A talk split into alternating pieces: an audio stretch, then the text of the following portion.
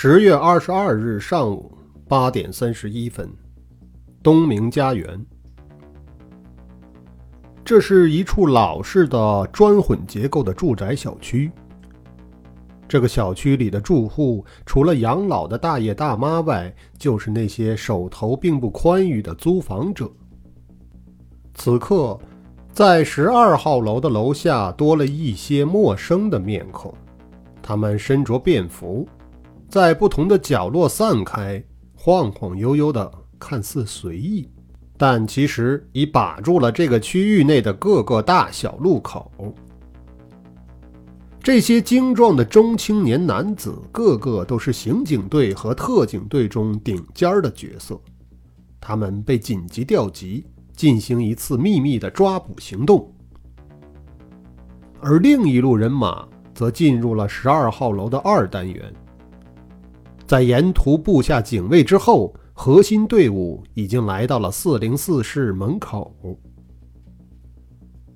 韩浩和熊原等人在门边贴墙藏好，把一个矮胖的中年男人让到了大门前。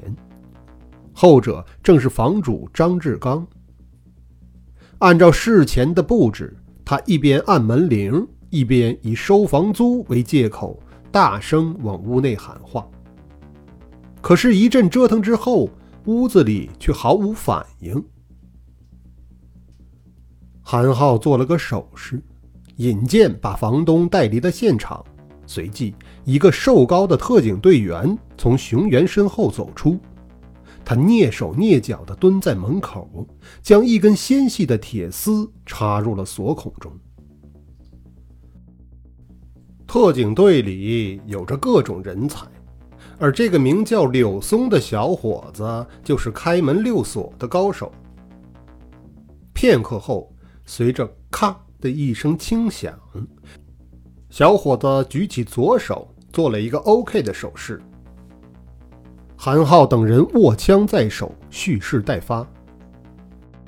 柳松得到熊原的手语回应之后，两手轻轻一推，房门无声地打开了。其他人立刻迅捷异常地闪入了屋内。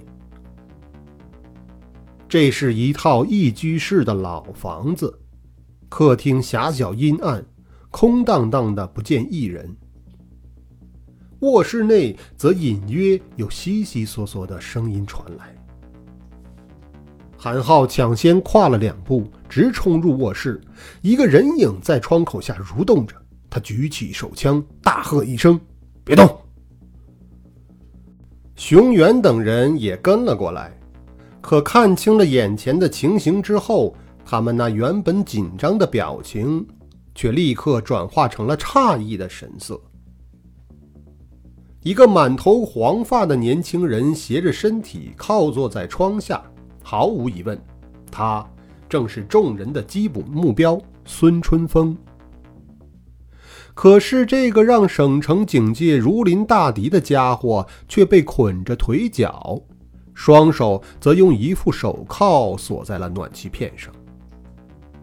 他的眼睛蒙着黑布，嘴部则被胶带紧紧封住，只能发出若有若无的呜呜声。韩浩心中一沉，知道情况有变，他把手枪收好。上前，首先把孙春风脸上的那块黑布扯了下来。年轻人瞪大了眼睛，惊恐万状地扭动着身体。“别动，我们是警察。”韩浩低低地喝了一声。孙春风的眼神由恐惧变成了期待，他看着自己的双手，似乎急切地想说些什么。韩浩伸手去撕对方封缠的胶带，另一边，在熊原的示意下，刚才开锁的特警队员柳松又走了上来，拿出铁丝准备如法炮制，打开锁住年轻人双手的那副铐子。别别别别动，别动那副手铐！孙春风的嘴刚刚获得自由，便立刻声嘶力竭地喊了起来。有有炸弹！有有炸弹！众人刚刚松弛的神经立刻又绷到了极致，熊原按住属下，自己蹲过去细细观察。果然，从手铐的锁眼里引出了两根细细的电线，一直延伸到孙春风的怀中。熊原示意韩浩等人后撤，然后他小心翼翼地拉开孙春风胸口的衣襟，在电线的末端，一个四四方方的塑料盒子绑在了年轻人的腰间。这，这是炸弹。因为极度的恐惧，孙春风的声音明显带着哭腔：“只只要有人进屋，炸弹就会启动，十分钟后就会爆炸。”果然，在那个盒子上有一个电子显示屏，上面跳跃的红色数字分明显示，剩下的时间已经不足八分钟了。情势危急。但熊原仍然保持着沉稳的气度，他转头看了韩浩一眼，同时用异常冷静的语调说道：“组织疏散。”在这个瞬间，眼神已交流了一切，韩浩不再多说什么，带着他的人飞速离开了屋子。随即，有炸弹、快疏散住户之类的命令便在楼道内传开了。你也走，帮助疏散，这里不需要你。熊原这是在吩咐跟随自己而来的柳松，他此时已经集中起全部的精神研究着那枚炸弹，说话的声音不大，但语气却不容辩驳。特警小伙子眼里有些荧光在闪动，他知道队长是在保护自己。虽然他并不情愿在此刻离去，但作为一名特警，上级的命令是无法抗拒的。咬了咬嘴唇，柳松最终还是奉命向屋外冲去。而此时，外面的脚步纷杂，呼喊声、拍门声已然响成了一片。楼内的居民住户正在诸多警员的指挥下匆忙往楼外撤去，而在屋内，孙春风的身体已经哆嗦成一团，慌乱的眼神不断的在炸弹的显示屏和熊原的脸上来回游移。别动！熊原此刻居然微笑了一下，他拍了拍年轻人的肩膀，平静地说道：“我要开始拆弹了。”他的手宽厚有力，一种奇妙的力量似乎随着这一拍注入了对方的体内。孙春风停止了哆嗦，眼神中期盼的感觉明显占了上风。熊原摸出了随身携带的用刀，这种刀是专为特警部队设计的，不仅异常锋利，而且具有多种的附件功能。现在，熊原要用它来打开炸弹的外壳，这是拆弹工作中无法跳过的第一步。用于固定的螺丝很快被一一卸掉，外壳已然可以松动。熊原凝神屏气，轻轻地把那塑料卡摘除下来。就在外壳即将脱离主体的瞬间，熊原忽然觉得手感微微一顿，似乎受到了些阻力。他心中猛地一缩，暗叫：“不好！”外壳和炸弹内心之间连着暗线。熊原连忙收住手势，然而他的反应似乎已经慢了。在“滴”的一声轻响后，显示屏上的倒计时忽然加速。数字时间极快的流失，在短短的几秒钟之内，已经逼近了终点。孙春风啊的长声惨呼，身体徒劳的扭曲挣扎着。即便是熊原，也在瞬间渗出了满头的冷汗。急变之下，他索性孤注一掷，手腕发力，把炸弹外壳硬生生的扯了下来。几乎与此同时。显示屏上的倒计时已经流失到零，炸弹的内心也随之膨胀裂开。熊原绝望地闭上了眼睛，然而预想中的爆炸却没有发生。他他的耳边反而响起了一阵轻快的乐曲。在如此紧张的气氛中，本该悦耳的乐曲声却显得诡异无比。熊原诧异地睁开了眼睛，却见裂开的炸弹中一张纸条正伴随着音乐缓缓地升起。原来那根本不是什么炸弹，只是一个带着机关的音乐盒而已。难道这只是一个恶作剧吗？熊原不免有些糊涂了，同时他如释重负般深深吸了口气，却闻到一股异常的味道扑鼻而来。定睛一看，只见孙春风的裤裆里骚湿一片，竟然被吓得屎尿横流了。熊原无奈地苦笑了一下，伸手取过了那张从炸弹里吐出的纸条，看清纸条上写的内容之后。他脸上的神色重新变得严峻起来，然后他跑出屋子，将尚在楼道里忙碌的韩浩等人叫集在了一起。柳松帮孙春风打开了手铐，半晌之后，年轻人才从几近崩溃的状态中恢复过来，开始结结巴巴地讲述自己这一天来的遭遇。事情的经过倒不复杂。前天晚上，就是郑浩明遇害当晚，孙春风在网吧玩了一个通宵，清晨时分才回到租住地。因为过于疲倦，他很快便睡死了过去。可是等他醒来的时候，却发现自己已经动弹不得，不仅手脚被绑住，眼睛和嘴巴也被封了起来。一个陌生的声音告诉他，他被铐在了暖气片上，同时身上被安置了一枚炸弹。炸弹的引线和手铐的锁孔连在一起，如果有人想打开手铐，便会引爆炸弹。另外有个遥控器被安置在屋门上，当门被打开的时候，炸弹的定时装置就会启动，十分钟后爆炸。说这些话的男人很快就离开了，而孙春风则在恐惧中苦苦等待，直到韩浩等人到来。我们被耍了。韩浩脸色阴沉。他杀害了郑老师之后，立刻便来到了这里，给我们设下了这个圈套。熊原皱着眉头。你的意思是？那些被删除的照片也是他刻意留下的线索，还不清楚吗？他做好了这些，等着我们。他知道我们一定会找到这里。可他为什么要这么做呀？熊原难以理喻地摇着头。难道就是为了给我们传递那张纸条？纸条正被韩浩捏在手里。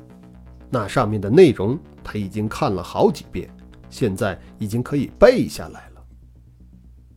标准的仿宋字体，似曾相识的语句。死亡通知单，受刑人韩少红，罪行故意杀人，执行日期十月二十三日，执行人 Immunities。韩浩的手有些发抖，他明白这张纸条预示着什么。令他颤抖的原因并不是恐惧，是愤怒在让他颤抖，无法抑制的愤怒。一个凶犯在作案前居然把被害人的名字和作案的时间用这样的方式通知给警方，这是一种何等猖狂的侮辱和嘲弄啊！此时的韩浩便像是一座危险的火山，他体内的压力已经令他随时有可能爆发。而此刻的某个地方，有一个人却完全是另外的心情。这个人把玩着手中的感应器，上面的数字似乎记录了某些时间：二十一小时五十分钟到达现场，四分十一秒完成拆弹。他看着感应器上的时间，喃喃地念叨着，然后他的嘴角微微地挑了挑，淡淡的说道：“成绩还算不错，终于有那么点意思了。”十月二十二日上午十点四十分，省刑警大队会议室，新成立的专案组成员们又聚在了一堂。两个小时之前，韩浩和熊原强势出击，直扑东明家园小区，结果却被对手着实耍了一番。现在，他们又召集起其他成员一同商讨对策。曾日华被韩浩打发去休息，刚刚躺下不久，便又被叫了回来。此刻他双目红肿。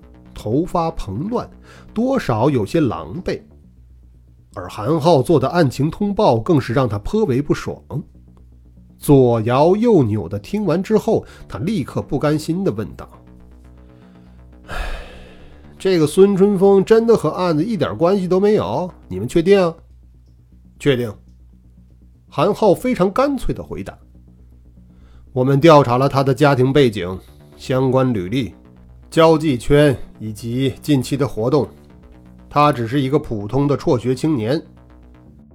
如果非要说他与这桩案子的联系，那就是十八号的时候，他曾偶然的浏览过那个死亡征集贴，并因此而出现在郑警官拍摄的照片中。曾日华悻悻地咽了几口唾沫，无话可说了。自己颇为得意的工作成果被证明毫无价值，他只能苦笑着摇头道：“唉，我看走了眼，这个家伙可不是什么电脑盲，他是个真正的高手啊！”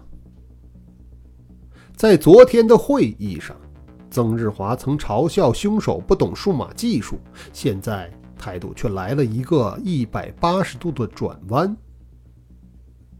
负责会议记录的尹健不禁露出了诧异的神色，可当他抬头四顾时，却发现在场的其他人都各自点头，似乎明白的很。那这里的问题就深了。韩浩接着曾日华的话题继续深入：如果凶手只是利用这张无关的照片做了一个局。那我们原先所推测的行动动机便不成立了。他为什么要杀害郑好明警官呢？尹健脑子里一亮。对了，既然凶手和孙春风没有关联，那他前往东明家园设局，多半也是通过现场相机里的照片定位了孙春风的行踪。由此看来，他所具备的网络追踪本领并不逊于曾日华。豁然之间想明了这层道理，尹健不禁有些自得，能和这帮专家共事，还真是受益匪浅呢。不过这么一分神，他已经没有精力再去思考韩浩后来提出的问题，只好竖起耳朵去听别人的分析。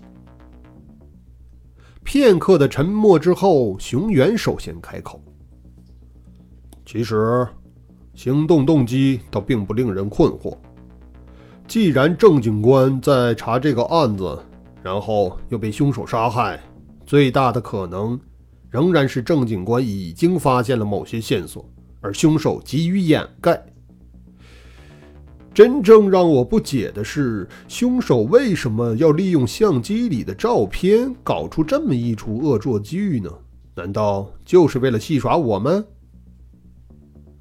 不仅是令人不解，甚至说这是完全矛盾的。现场响起了清脆的女声，毫无疑问，说话的正是穆剑云。罗非一直在低头思索。此刻，他抬起目光看向这个年轻的心理学讲师，然后认真的问道：“矛盾？什么矛盾？两种心理的矛盾。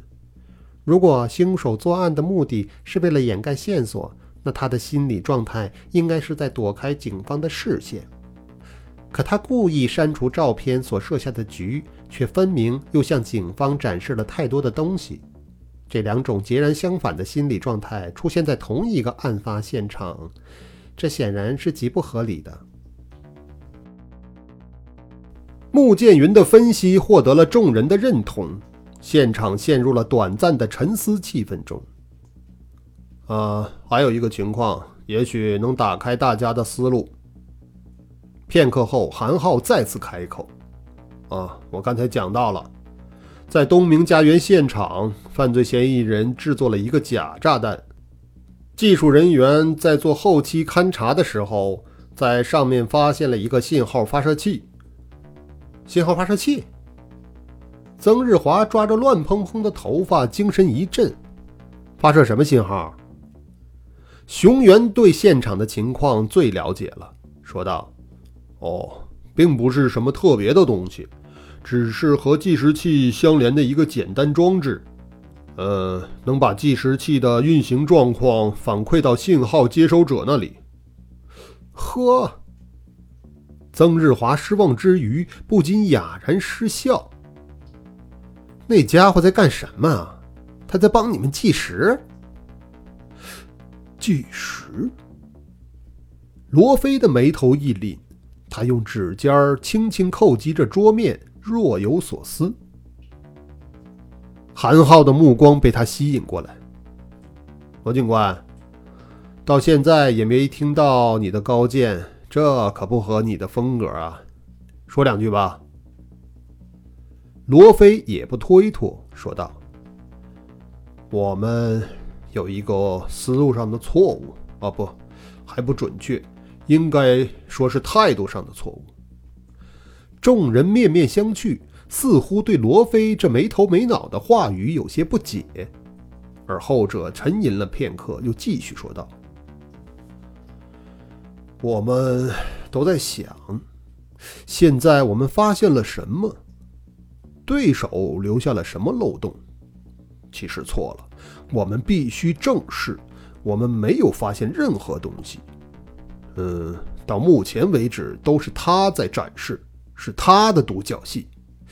他给了我，给郑警官寄来匿名信，他在网上公开发出死亡征集帖，他故意在郑警官遇害现场留下警方啊可以追查到的线索。他甚至告诉我们下一次作案的对象和时间。唉。现在不是我们在找他，而是他在引着我们转圈儿啊！韩浩等人的脸色都有些不好看了。如果认同罗非的分析，那警方无疑正处在一个极为难堪的境地。只有曾日华满不在乎的嘿嘿笑起来，调侃道：“嘿嘿嘿，那我们现在该怎么办呢？先开个内部检讨会啊！”穆剑云瞪了曾日华一眼。罗警官说的没错，认识到这一点本身是有价值的。杀害郑警官的凶手，他的目的已经不仅仅是案件本身，他有一种狂妄的游戏心态，他在向警方挑战。这个我也知道。韩浩扫了扫穆罗二人，可这对案件的侦破有什么意义吗？穆剑云不再说话，他也把目光投向了罗非，等待对方的下文。游戏，没错，凶手精心设计了一场游戏。他为此甚至可能准备了十八年的时间。现在一切都准备好了，有计划，有猎物，嗯，可是还不完善。对于游戏来说，它还缺少一样东西。少了这个东西，呵呵，再好的游戏也不够刺激。说到这里，罗非停下来，供众人去思考。而大家沉吟了片刻，却仍不得要领。曾日华先忍不住问道：“还少什么呀？”对手。好游戏需要出色的对手。罗非苦笑着说道：“唉，我们也许把郑警官的死因想复杂了。凶手杀害郑警官，也许只是因为后者十八年的秘密调查毫无进展，所以他要在游戏开始之前重建专案组，换上真正够格的对手。众人听着罗非的话语，心里都产生了一种极不舒服的感觉。即便是一贯嘻哈的曾日华，此刻也拧着身体，勉强挤出笑容道：“ 那照你的意思，我们都是被他换上陪他玩游戏的角色吗？”罗非没有正面回答，他的神色也很难看。顺着这个思路，我们可以解释东明家园的那个局了，他。正是在测试我们，故意留下线索让我们去寻找孙春风，而他则在帮我们计时。听起来多么荒唐、可笑而又可怕呀！唉，不知道我们的成绩，哼，能否让他满意呢？罗非说完这些之后，会场上一片沉寂，良久，才听熊原喃喃地说道。难以置信呐，难以置信，确实难以置信。穆剑云咬了咬嘴唇，可我不得不承认，如果这样去分析，犯罪嫌疑人到目前为止所有的行为，在心理学上是统一的，构成了一个非常清晰的目标主体。尹健惊讶地张着嘴，他不知道是否应该把这一段。也如实地写到会场记录之中。